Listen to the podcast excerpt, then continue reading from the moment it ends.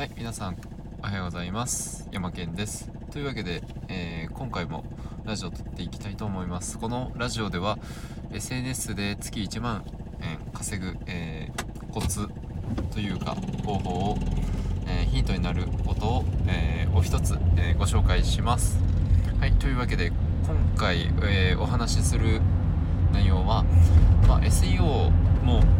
いいよっていうお話をしていきたいと思います。まあ SNS でもね、あのー、いいと思うんですけれども、うん、今回、seo めっちゃいいなって思ったんで、まあ軽く、うん、シェアさせていただきたいと思います。はい。まあ結論なんですけれども、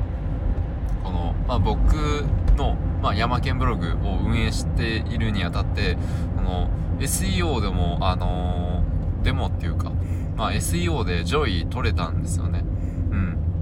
こうなんか、僕のスタイルは、まあ、SNS でこう集客して、で、そこでマネタイズ発生させるっていうような、あのー、まあ、自分のブランド戦略なんですけれども、でもこれ、今回僕 SEO でも、あのー、マネタイズ1件発生できたんですね。まあ、1件って言っても、まあ、一件 一件かって感じなんですけど。でもまあ自分にとってはすごいこう大きなことであってうんいいなって思ったんですよ。SNS もいいんだけれども。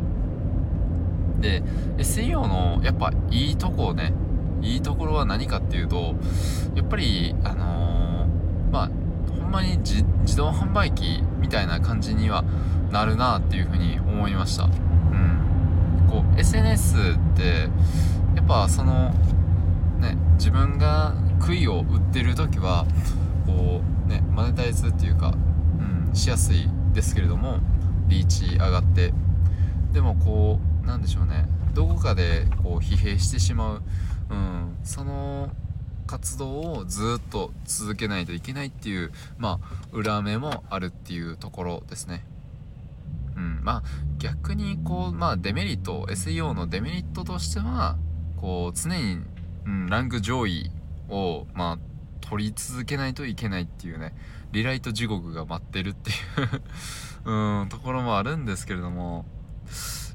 いやでもやっぱり上位で、うん、取れるのも、うん、これ熱いなっていう風に思ったんで、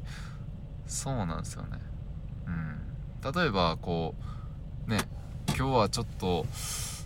家族と旅行行くからとか、子供となんか、イベントがあるからちょっとね今日はブログのタッチっていう時でもまあ SEO って取ってたらねまあ自動で自動でっていうかまあ検索してくれる人がおるからこうまあ収益が発生するっていうようなあの仕組みになるからああそれめちゃめちゃいいなと思ったんですよね。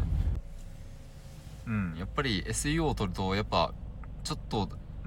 一見ですけれども結構やっぱ見えるものがやっぱ変わってくるなっていうふうに思いました。これちょっとねあのサウナでもちょっと考えてたんですけれどもこのやっぱり1位取りまくってたらその今よりももっと肥大化していくなっていうふうに思って当たり前ですけど めっちゃ当たり前のこと言ってるんですけどでもやっぱり、うん、なんかそういう風にうん SEO 正味僕めっちゃ嫌いでしたけどうんやりどっちかっていうとやりたくない。長文書くのあんまり好きじゃないみたいな。うん。ねキーワード選定とか競合分析とかああめんどくさいみたいな。っていう風に思ってたんですけれどもうん。やっぱ検索順位で上位取れたらそういうね楽しみも待ってるっていう風に思ったんで。まあ、SEO もいいよなっていうふうに思いました。でまあちなみにあのー、この Web3 業界って今後4年後はまあ4.5倍になるって市場拡大するみたいな言われてるじゃないですか。うん。それもまたチャンスやなと思って。その今はまあ目がすぐにヒュッて出ないけれどもやっぱまあ今がこうね